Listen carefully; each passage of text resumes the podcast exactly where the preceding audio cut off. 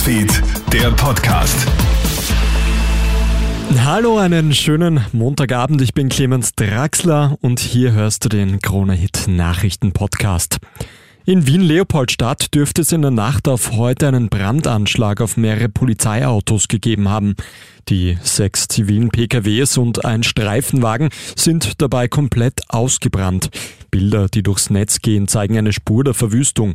Ersten Ermittlungen zufolge soll das Feuer mit brennbarer Flüssigkeit, Brandbeschleunigern und Textilien gelegt worden sein.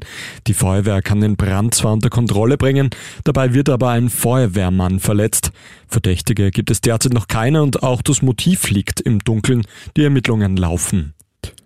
Wird jetzt auch an den Schulen gelockert. In den nächsten Wochen werden die Corona-Maßnahmen im Land ja Schritt für Schritt zurückgefahren. Schon dieses Wochenende wird die Sperrstunde auf Mitternacht verlegt. Nächste Woche fällt dann die 2G-Regel im Handel, die Woche darauf in der Gastro und im Tourismus. Logisch, dass da auch die Rufe nach Lockerungen an den Schulen wieder lauter werden. Vor allem die Maskenpflicht im Unterricht soll weg, so der allgemeine Tenor vieler Eltern und Schülerinnen. Auch die Lehrer warten gespannt auf Entscheidungen Entscheidungen, bleiben aber vorsichtig, so Lehrergewerkschafter Thomas Krebs. Wir haben ein sehr, sehr engmaschiges Sicherheitskonzept in den Schulen aufgezogen. Das war für uns Lehrerinnen und Lehrer wirklich eine enorme Anstrengung und ist es nach wie vor. Das jetzt von heute auf morgen aufzulassen, wäre jetzt wirklich ein Unsinn. Dass es da und dort Lockerungen geben wird können, ja, darüber wird man reden können. Europäische Polizeibeamte können sich europaweit bald für einen besseren Umgang mit Gewalt gegen Frauen schulen lassen. Der Europarat stellt dazu jetzt ein neues Online-Programm zur Verfügung.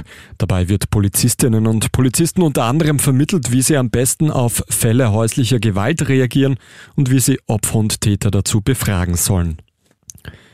Und die Finalisten des Super Bowls stehen seit heute fest. Die Los Angeles Rams treffen am 13. Februar im eigenen Stadion auf die Cincinnati Bengals.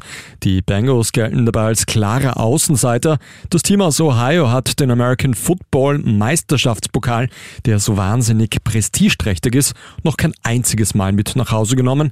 Der einzige Titel der Los Angeles Rams ist allerdings auch schon 22 Jahre her.